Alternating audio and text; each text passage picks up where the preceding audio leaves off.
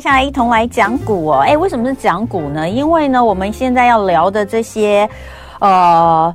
东西其实都是蛮有趣的历史，不过都是医学上的历史哦。那呃，我们的来宾现在在视讯上面要再次的跟我们连线，来跟我们讲讲医学讲股哦。怪奇医学研究所上课喽！让我们来欢迎中山医学大学附设医院心脏血管外科主任苏尚豪苏主任，欢迎苏主任。哎，各位应该讲。观众还是听众，各位都有。那主持人大家好，好，主任好。对，哎、欸，主任，你今天后面搞得很怪奇的感觉。你今天用的一个是有一点，有点，因为书房太乱了。我知道啊，但是你你一般来说书房应该是那种木质的感觉，你今天这个比较。白色，感觉你真的就是在医院里面的一个白色巨塔里面。伪装一下，伪装一下。好，哎，我们今天哦要挑几个故事来讲哦。那呃，但其实应该是说，由这几年对于全世界影响最大的 COVID-19，我们来聊聊看过去的历史上，其实有一些东西也可以看得出。曾经发生过哈，现在 COVID 已经进入到我们说这个后后疫情时代哈。你看现在的疫苗，很多人也都不想打了哈。虽然这个呃一直有跟你说还有变种还有变种，可能大家可能都觉得打太多，可能已经很难想象。我刚才在跟我前一个来宾讲，因为他上一次来的时候是还是两年前，那时候我们还必须要透过电话，因为疫情那时候比较严重哦。呃，我就说你有没有觉得好像这个恍如隔世哦？就是。现在大家都已经恢复到正常的生活了，你好像都已经在对于当时有些事情有些忘记。可是啊，呃，其实再仔细去回想，有很多的。过程这里面，在这两年，全世界包括台湾都有一些感觉是创举，比如说像我们那时候打疫苗，不是都有小黄卡嘛？后来变成了一个电子化，那你要出国的时候，你都需要去输入你的这个，或是上传你的这个疫苗证明，证明你是健康的，才能够通行无阻。其实你在书里面有提到这个观念，很早很早，健康护照、健康证明的。概念其实很早很早就出现过，对不对？没错，因为欧洲历经很多黑死病，嗯，所以经济活动还是要继续啊，所以就会有很多不一样的东西。那刚刚我们讲这个健康码，其实在以前就有。那必须要讲到一个很重要的观念，就是我们现在的隔离那个英文字叫 quarantine，对不对？那个字其实就是四十天的意思。四十天吗？哦，所以如果你今天你要去一个地方做生意。哦，如果你的商船到了意大利，那很简单，你就在港口给我待满、待好、待满四十天，你才可以进城。嗯，所以这个就是隔离。那同样的啊，嗯、你你你要在这个欧洲境内，那怎么办呢？那就是各个政府有那个关关防嘛，还有一些什么蜡封啊。嗯，就是如果你在一个地方关了四十天，确定你也没事，那你就拿了这张护照，嗯、你就可以通行无阻。嗯，跟健康码是不是很像？对不对？嗯所以这个最早是在意大利呀、啊，对，就在意大利，就是大概在十六世纪哦。嗯、那像有个费恩斯这个作者就有。那如果各位听众有兴趣的话，其实你可以上这个大英，哎，他他们在英国伦敦有一个叫威尔康，那威尔康的医学博物馆里面就会有这些健康证明的这个护照，就是一张纸。嗯、那当然会有防伪、有官方，还有蜡封啊这些。其实古时候的人想得到，我们现在想得到的，古时候的人都想得到。嗯，哎，真的，这是在十七世纪的时候，哎，你你讲的是，因为你书上也有也有出现这个健康护照的，这个应该就是来自你刚刚说的英国威尔康图书馆。对，没错，没错，它有很多种形式，当然不脱，因为那时候都是城邦制嘛，就是你要到哪一个城邦，哪一个城邦，那你就在这些所有的城邦就会有。所谓联合嘛，嗯，那你那像要去像要去那个土耳其也是一样啊，嗯，你必须要有这些认证的东西你才可以，不然你想想看，如果一个黑死病肆虐这么厉害，人类的经济活动应该早就垮掉了，为什么没有垮？嗯，就是有相关的这些，哎，真的，对呀，啊，你看黑死病那时候确实是很可怕。但还是没有，大家都死了，还是还是，所以确实是照这个。所以我看你书上写说，这个是意大利呃波隆纳这个城市发的健康护照。那呃都是要求要待满四十天，对不对？那对、就是、呃，对对没错。对，然后呢，黑死病在欧洲流窜的期间，任何靠港的商船，船上的人员都必须要在码头停四十天，也就是说，这四十天他必须都待在船上。确认他身体健康之后，才可以下船进到城市里面，对不对？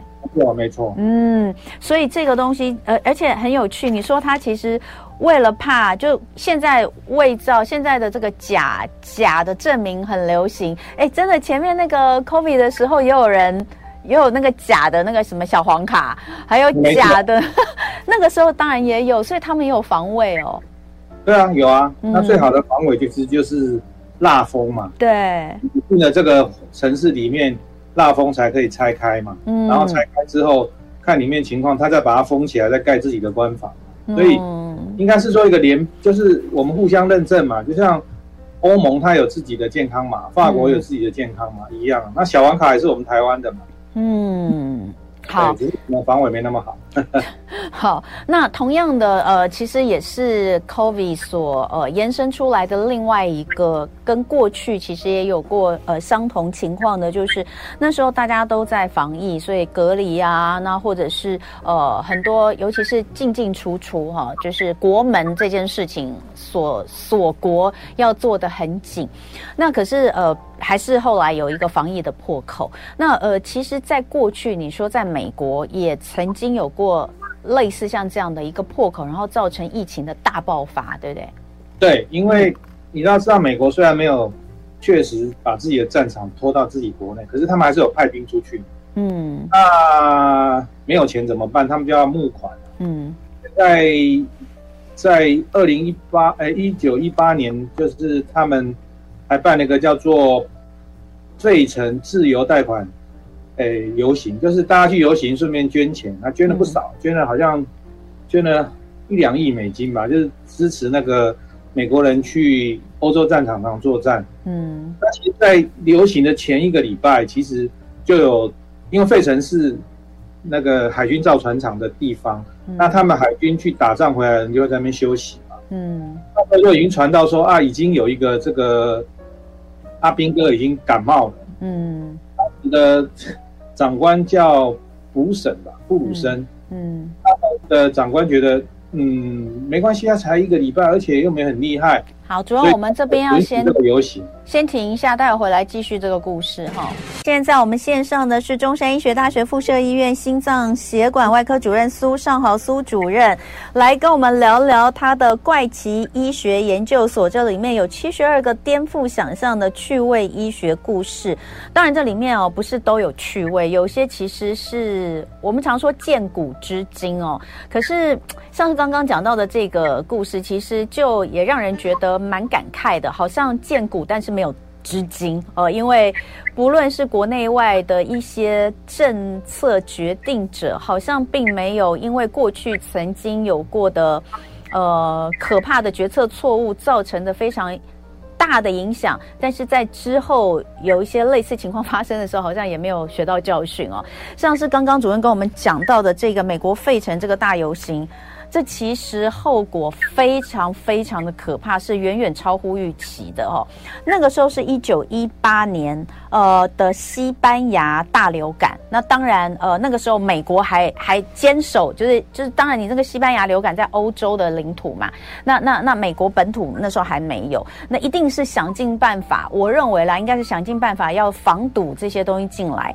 可是，呃，后来在当时就是这个费城的海军造船厂就出现了费城的第一个疑似病例，是从欧洲回来的水手。那医师之间虽然都有互相提醒，当然市政府也知道这件事，可是为了那个时候要进行的一个募款游行，就是刚刚主任提到的这件事情，他们后来还是办了。所以主任，你告诉我们，他们还是办下去之后发生了什么事？就封城啊。嗯 有很，然后我跟我们现在一模一样，就是病房住满啊，嗯，然后大家都每天都在埋尸体啊，嗯，那最好玩的就是到最后医学院的学生还没有读完就要去当医生，嗯，这跟那时候意大利是不是一模一样？嗯、意大利刚刚刚发生 COVID-19 的时候，是不是也是封城啊？然后到最后赶鸭子上架嘛，嗯，病房不够用，然后死了一堆人。嗯，所以呃，我看到在书上记载的就是说，他们那个时候就游行，所以医虽然这个医生已经有提提醒，就说可能已经有这个。呃，疑似的流感病例出现在美国回来，因为他从欧洲回来，等于是这种我们现在叫境外移入嘛，对，不对？但是境外移入的状况之下，在当时只要你不要有扩大，或是你甚至开始有一些防堵的话，它不见得会在本土展开这么大规模的流行嘛。没错，没错。可是这个境外移入在当时呢，不但没有被重视，然后还办了一个几万人的大游行，两天之后就宣布说，这个西班牙流感已经入侵了。已经入侵费城了，然后在一周之后就有四千五百个人死于流感，一周的时间四千五百个，而且、啊、而且在当时估计是有将近五万人被感染，哦，所以嗯，就包括像我们那时候疫情的时候，不是也有好多退休的医生都回来帮忙？对啊，对啊，我们是还没有到说医学院到一半。嗯我们还没有当第一线的医生嘛，这还好。对，但是殡葬业也是，像像你看，像那个 COVID 刚开始在纽约开始刚开始那个大大流行的时候，其实也是看到根本没有办法下葬嘛，对不对？冰柜都不够。那个放在那个食品的冷冻车里面。嗯。对，所以其实可以想见，当时在费城其实应该也是类似像这样的状况哈，非常的可怕。没错，没错。嗯，但你看后来。一九一八年哦，到这一次的 COVID，其实你看欧洲啊、美国啊，好像也没有，甚至是台湾哦。台湾因为我们毕竟地理环境位置的关系，可是好像也在你书上其实有写到，就是你觉得好像其实决策者也没有真的学到教训哦。嗯，可能是封久了，你需要经济活动。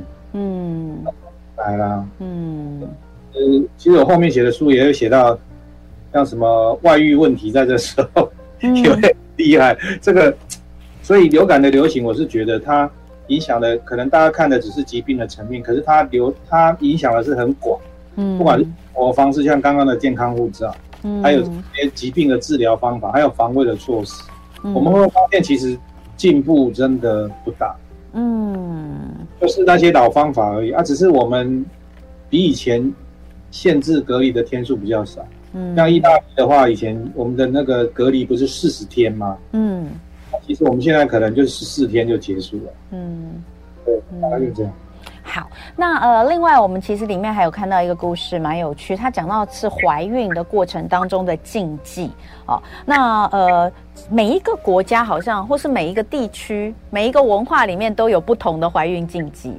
你这个里面讲到的怀孕禁忌是在密克罗尼西亚，这是一个岛国，对不对？太平洋的岛国。太平洋岛国，嗯，很小的国家。嗯，这个资料我是在一本精神科的书上看到的。精神科哦。对因为很老很老的精神科，因为我那时候是为了想要去调查这个自杀有什么不一样，嗯，就突然看到这本书，然后呢，忽然发现里面麦克尼西亚他们这个女生啊，结婚之后如果怀孕，她就要回去生小孩，就要回去娘家，要把那个小孩喂到断奶以后才会带到夫家来，嗯，那后来我想想为什么，我我一直我比我是比较好奇的，我想说为什么会。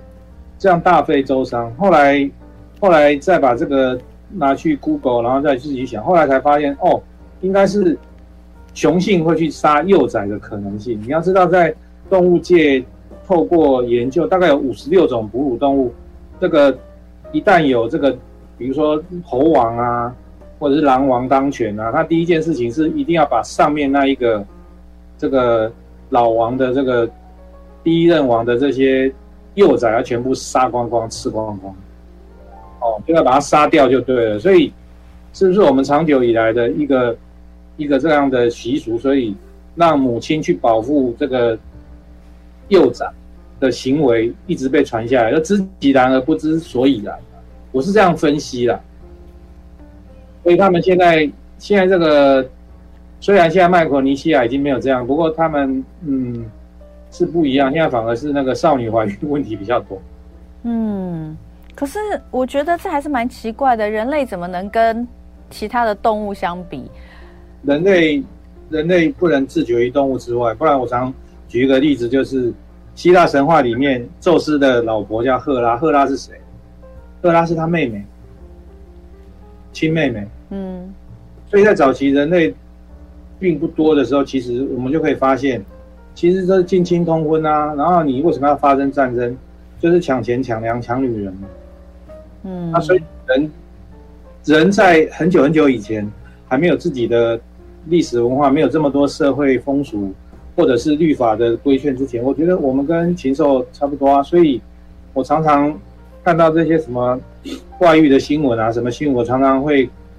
不会觉得很奇怪，因为人是因为有律法的限制嘛，嗯，那基本上还是有兽性的。嗯，好，那我们讲到哈，呃，你刚刚讲到这个岛国，他们的习俗是女性只要怀孕之后，她从怀孕。发现怀孕，她就要搬回娘家，然后一直到生下小孩，小孩未到周岁，等于是差不多快要两年的时间，才再带着小孩回到这个自己的家，跟丈夫在一起哈。那所以其实你也提到说，呃，为什么要这样？这太奇怪了哈，两年这样哦，你就提出说，有可能是因为这就是有学者啊认为说，呃，跟这个动物本能有关，就是怕说去伤害到这个小孩哦，所以呃要让这个保护这个婴儿好好长大。当然，我还是觉得有点。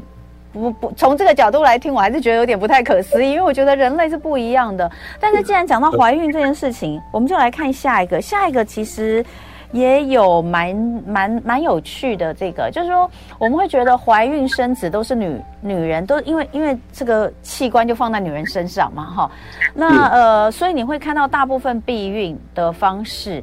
除非使用这个保险套哦，否则的话，大部分避孕，不管是避孕药啊，或者装避孕器，其实都是在女女生的哦，女生的身上发生。但其实也有男性避孕药，然后呃，是这个男性避孕药是什么东西？这个男性避孕药是个意外，因为在大概一九五零年，大家都在合成一些东西嘛，嗯，那合成东西之后就要试，它其实是要打寄生虫的，嗯，所以在老鼠的身上试。嗯。就试以后发现哇，那个雄性老鼠，因为老鼠不可能不可能这个分开养嘛，雄性跟雌性反正就是老鼠就在一起打药，就发现打这个药的人有打这个药的老鼠没有办法让雌那个雌性的老鼠怀孕，嗯，结果来发现说，哎，打这个药时候是这个老鼠的精虫数目会降低哦。叫 WN 一八八四六，它是个代号。嗯，结果后来他们就拿去试验。那早期的时候呢，其实没有像现在这样什么知情同意。早期最好的实验场就是贫民窟跟囚犯。嗯，所以他们就拿去给囚犯吃，就发现哎，真的他们精虫数目就减少。嗯，要发表了，结果有一天就有人拿去偷喝偷喝威士忌。嗯、哦，在 在。囚犯里面就有人去外面走私了一罐威士忌，那这些吃了这个 WN 一八八四六这个药的这个囚犯，他喝了威士忌之后，就送去医院急诊，差点死掉。为什么？嗯、酒精中毒。嗯，酒精中毒，因为我们身体有一个酶叫做酒精去氢酶。嗯，基本上就是要化掉酒精的。嗯，结果这个药吃了之后，酒精去氢酶这个这个。酵素就坏了，嗯，还会致命。有因为这个原因，所以美国的食品药物管理局不让这个药变成避孕药。那有人就问我说：“苏医师，那那那为什么不要？因为这是就是一个危险跟一个好处的一个跷跷板。那为什么你刚刚讲说为什么这些避孕方法都是以女性为主？因为因为怀孕对女生来讲就是一个危险。”产程会有危险，妊娠毒血啊，对不对？营养不良啊，畸胎啊，流产。可是，在男生方面，就事后不理嘛，对不对？这男生有什么好危险？所以，对于一个男生，如果吃了避孕药以后，可能会造成死亡，那对这件事情来讲，就是危险跟好处的这个跷跷板，跟女性来比的话，当然是比较小。所以，他不需要为了吃避孕药去冒这个风险，这是我要特别解释的。所以有时候会想说，为什么女性要付这么多避孕的风险？其实不得不然。为什么？因为怀孕对女生来讲，基本上就是一个风险极高的事件。对男生讲没有啊，我们除了让人怀孕之后，在怀孕的产程中，有什么好危险？好，我我懂了，我懂。我本来也觉得，我本来看到这个时候，我其实非常的愤愤不平啊。我觉得，我觉得，我觉得你你男性的避孕药其实是一个非常方便的，而且我看我看你书上有写，它的研究的数据是显示，它在服用那个药物的过程当中，精虫数量会减少，但是停止服用之后，精虫数量又会出现，又会恢复到正常。这不是一种非常非常好的吗？就就是你你。我跟你，我们男性跟女性，我们总要各自负担一点吧，不能男生就是你说的事后不理嘛，对不对？他到底负担了什么东西都没有。但是如果你刚刚讲的这个基础的概念，我可以理解，就是说避孕这件事情在女生身上来说，可能是避开危险呢，对不对？因为怀孕是比较危险的，会反怀孕是比较危险的，所以避孕药在女生身上其实是保护女生的。对不对？应该这样讲。好，可是呢，避孕药用在男生身上，却是会增加他的危险的。好，用这个角度来看，在医学的伦理上来说，确实 可以理解。这个一定要解释，不然会。男性避孕药现在一直都发展不成功的原因就是如此。对呀、啊，都有了，但是这我看消息，这两三年都有男性避孕药一直在占版面，可是讲一讲就就又又无疾而终。不然这个药，不然这个药真好用哎、欸。对不对？啊、我说这个药真的很好用，你只要加注一下警语啊，就是服用此药之后多少时间内不得饮酒，不就好了吗？哦，嗯，就跟其实这个概念，这个其实法律人的概念，就好像现在自驾车为什么不能上路？其实这个重点不在于技术，重点在于自驾车如果撞了人之后，到底是车车车公司要付钱，还是开车的人要付钱？嗯，这个是就是为什么自驾车为什么不能上路的最大最大的阻力。嗯，我不开就我不开自驾车可以吧？嗯，我撞到可以负责，可是我开了自驾车，我撞了人，到底谁要负责？嗯，一样的道理，就是我们刚刚讲的那个跷跷板平衡，就是我们的 risk 跟 benefit 好好坏处的跷跷板。嗯，同样的道理，这其实是在很多我们在法律上面，法律人的脑袋瓜跟我们其实想的不大一样。嗯，OK OK，我我觉得这个真的蛮有趣的哈。刚刚我们讲的这个，那今天呢讲了四个呃有趣的呃怪奇医学研究所的过去的故事，那七十二个有趣的故事都在怪奇医学研究所这本书里面，大家有兴趣可以去翻翻看。再次的感谢中山医学大学附设医院心脏血管外科主任苏尚豪苏主任来跟我们聊聊天，谢谢苏主任，谢谢，谢谢，拜拜。就爱点你 ơi